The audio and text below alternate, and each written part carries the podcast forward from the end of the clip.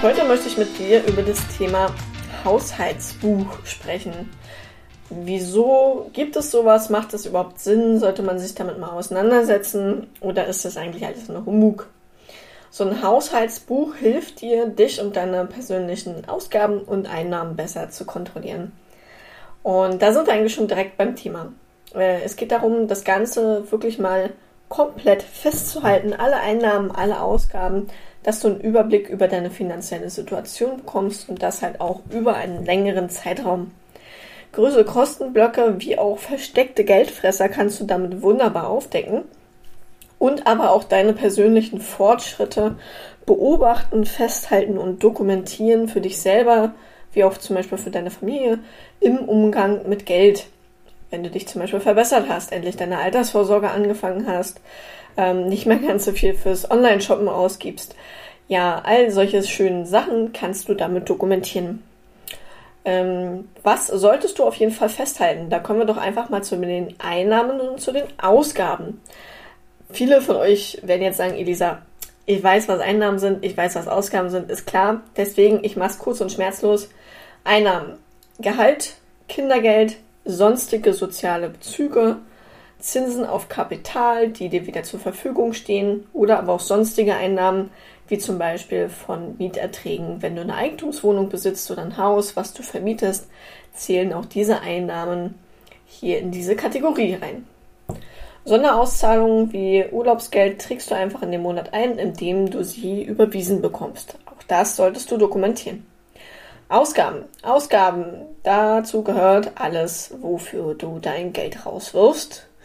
Und das sind dann zum Beispiel Miete oder Nebenkosten oder auch Kredite, Kosten für Energie, Wasser, Strom, Versicherung, Handybeiträge, Internet, ne? Dann aber auch ganz normal deine Versicherung, deine Sparbeiträge, dein Monatsticket, deine Tankrechnung, Lebensmittel, Drogerieartikel, Kosmetik, Kleidung, Hobbys, Sportverein, Freizeitaktivitäten. Auch das solltest du festhalten, damit du darüber einen besseren Überblick gewinnst. Ausbildungsstudium, Ausgaben wie Urlaub oder Rücklagen für Urlaub.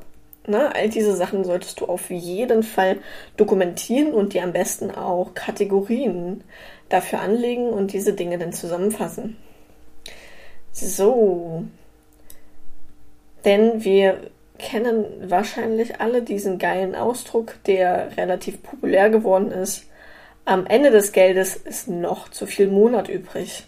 Und das möchte ich halt für dich nicht, indem wir halt wirklich mal einmal dieses Haushaltsbuch beleuchten und äh, als kleiner Tipp am Rande, du musst sowas auch nicht irgendwie über Amazon kaufen und dann händisch ausfüllen.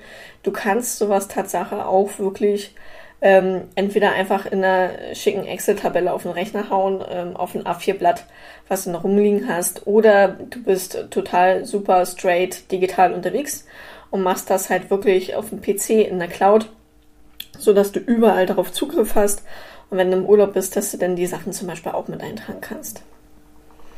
Genau. Was ich interessant finde, äh, ist, wann sind wir eigentlich hier in Deutschland mit unseren Einnahmen und Ausgaben? Wann zählen wir da mit unseren Einnahmen eigentlich als reich? Was ist so der Durchschnitt? Und da dachte ich mir, gebe ich dir mal wieder, like Elisa, ein paar Zahlen, Daten, Fakten mit an die Hand. Eine, ein Vollzeitbeschäftigter Arbeitnehmer hier in Deutschland verdient im Jahr, zum Beispiel 2017, habe ich jetzt gerade eine Zahl offen, im Schnitt 3.771 Euro brutto. Wer weniger als 60 Prozent dessen, und das ist auch immer noch aktuell dieses Jahr, verdient, in 2017 waren das dann zum Beispiel 2262 Euro, gilt beim Statistischen Bundesamt als, Achtung, armutsgefährdet. Das waren in diesem Jahr 19 Prozent der Beschäftigten. Heftig, oder? Als reich hingegen äh, gilt, wer mindestens das Doppelte als das Durchschnittsgehalt verdient. Also 2017 waren das 7.542 Euro. Das entspricht einem Jahresgehalt von 90.504 Euro. Und auch diese Zahlen haben sich nicht großartig verändert, wenn denn eher nach oben. Das Durchschnittsmonatsgehalt einer Vollzeitstelle brutto liegt 2020 bei 4.100 Euro. Und jetzt Achtung, die Differenz zwischen dem männlichen und dem weiblichen Einkommen. Ne? Wenn du Bock hast, Google ist, es gibt ein englisches Fachwort dafür. Man muss es nicht verwenden. Ja, der ist immer noch total krass, der Unterschied zwischen Männern und Frauen. Das durchschnittliche Monatsgehalt eines Mannes in Vollzeit beträgt hier in Deutschland 4.275 Euro. Und das durchschnittliche Monatsgehalt einer Frau in Deutschland in Vollzeitbeschäftigung beträgt 3.699 Euro. Das ist ein voll heftiger Unterschied, den wir uns auf jeden Fall immer mal wieder vor Augen führen dürfen. Und liebe Frauen da draußen, auch das wirkt sich auf eure Altersvorsorge aus. Auch das wirkt sich auf eure, euren Anspruch ähm, auf Erwerbsminderungsrente aus, falls ihr mal nicht mehr arbeiten gehen solltet. Also ihr bekommt wirklich in allen Bereichen weniger als die Männer. Männer, ihr dürft euch freuen, aber auch das wird nicht reichen. Also wir alle, wenn wir nicht selber vorsorgen aktiv, haben ein Problem mit der Altersarmut. Ne? Weil interessant ist auch, die Leute, die dann wirklich sehr, sehr gut verdienen und dann zum Beispiel zu den reichen Personen gehören. Also nehmen wir das Durchschnittseinkommen, ne? 4.100 Euro. Wenn wir davon Minimum das Doppelte nehmen, dann sind wir bei 8. Bei 8000 Euro fließen aber nicht mehr die vollen Sozialversicherungsbeiträge ab, sondern da gibt es eine Brutto-Beitragsbemessungsgrenze, nennt sich das. Also die BBG-Beitragsbemessungsgrenze. Ein Wort, was du wahrscheinlich nie wieder in deinem Leben brauchst, ich aber schon. Ähm, gibt an, bis zu welchem Betrag von deinem Bruttogehalt die Sozialversicherungsbeiträge gezahlt werden.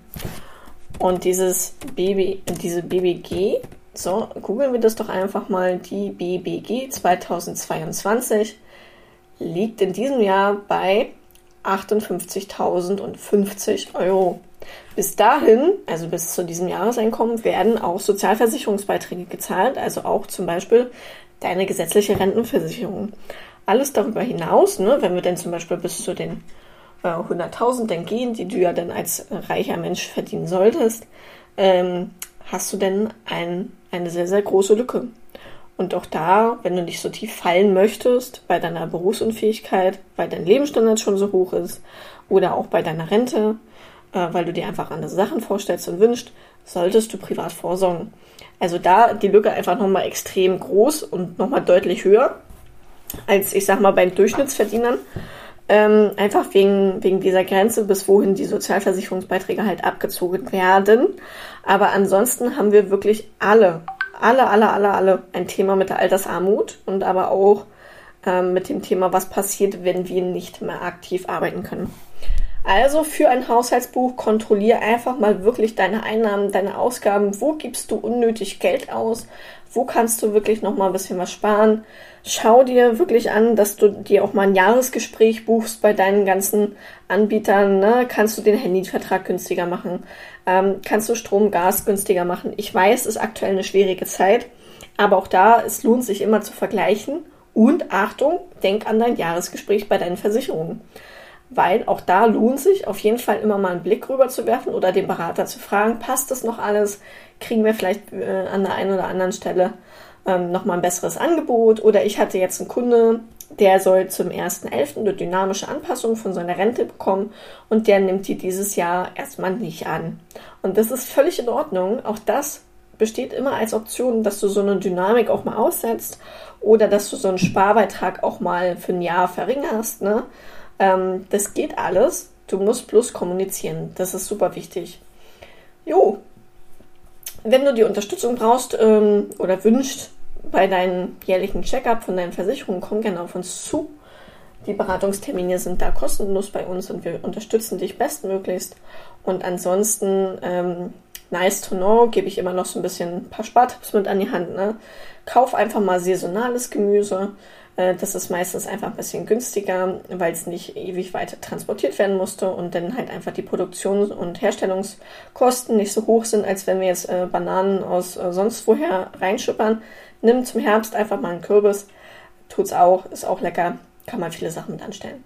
Denn Versicherungstüv hatten wir schon, denn die ganzen Vergleichstools für Gas, Strom, Handy, Internet, alles Mögliche nutzen, aber bitte bei Versicherungen nicht. Ähm, Abos wirklich kontrollieren. Nutzt du Amazon Prime und Netflix? äh, reicht nicht eins von beiden, äh, nutzt du das Sportstudio wirklich immer noch oder kann das Abo auch weg? Und dann vielleicht einfach mal wirklich das Haushaltsbuch führen und gucken, wie viel gibst du fürs Partyfeiern aus, wie viel gibst du Klamotten aus. Ähm, sollte man vielleicht nicht doch endlich mal aufhören mit dem Rauchen? Tut's einen Kaffee äh, auch wirklich im To-Go-Becher von zu Hause oder muss es immer derjenige sein, der Bäcker der Wahl, der dann gleich äh, bei der Arbeit daneben ist? Oder nimmst du denn nicht vielleicht lieber auf der Arbeit den Kaffee mit oder von zu Hause? Kürzer duschen, Kippschalter zu Hause, ähm, ja, Lampen drauf achten. Ich denke, das wissen wir alle. Jo, wenn du noch dazu ein paar Ideen hast, Anregungen hast oder so, komm gerne auf mich zu und dann ähm, gehen wir das nochmal in einer separaten Folge an. Ich bin auf jeden Fall immer für Ideen und Verbesserungsvorschläge da und dass wir dann einfach zusammen das Thema noch ein bisschen intensivieren. Und dann wünsche ich dir erstmal einen wunderschönen Tag und ganz liebe Grüße.